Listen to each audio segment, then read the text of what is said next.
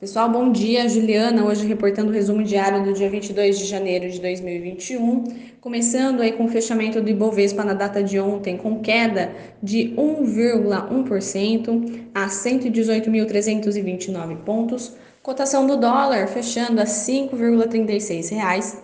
Índice americano S&P 500 fechando a 3.853,07 pontos e cotação do petróleo Brent fechando a 54,93 dólares. A gente começa aí com o cenário Brasil, em que as atenções estão concentradas nas campanhas pela presidência da Câmara e do Senado, ainda com foco nos indicativos que os principais candidatos podem dar sobre a agenda fiscal.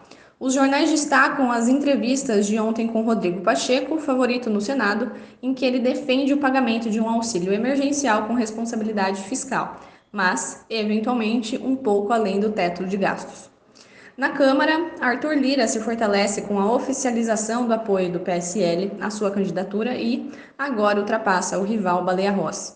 Ele também defendeu ontem um auxílio que consuma entre 20 bilhões a 50 bilhões em seis meses, mas respeitando-se o teto de gastos. A pressão sobre o governo pela extensão do auxílio segue crescendo, na esteira da piora dos números da Covid. No entanto, o Ministério da Economia indica que o espaço fiscal é limitado. Sobre a vacina, as autoridades chinesas indicaram ontem que farão máximos esforços para garantir suprimento de insumos para a produção de vacina no Brasil. Agora, noticiário internacional: a transição ao governo Biden nos Estados Unidos continua em destaque. Apesar das mensagens de união na cerimônia de posse, voltaram as divergências entre democratas e republicanos, que ainda não são capazes de chegar a um acordo sobre divisão de poder no Senado.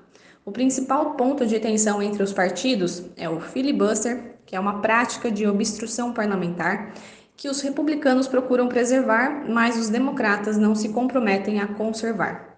Além das repercussões nos Estados Unidos, o novo governo marca uma mudança na dinâmica da política internacional. A chanceler alemã Angela Merkel, por exemplo, ressaltou que há muito mais escopo para acordos com Biden que Donald Trump, apesar de notar que os países devem continuar a divergir sobre certas pautas. As restrições por conta da piora do Covid-19 estão piorando as perspectivas de crescimento neste início de ano na Europa. Casos continuam aumentando e os programas de vacinação andam mais devagar que o esperado. O PMI composto da zona do euro de janeiro ficou um pouco abaixo do esperado, em 47,5. Leituras abaixo de 50 indicam retração. Nos Estados Unidos, por outro lado, os casos têm diminuído e a vacinação avança, o que traz otimismo para os primeiros dias de Biden. Dados de vendas de imóveis usados de dezembro ainda serão divulgados hoje. Esses foram os noticiários de hoje. Qualquer dúvida, podem entrar em contato com a gente aqui da RP Capital. Estamos aqui à disposição. Já desejo aí um bom final de semana para todos.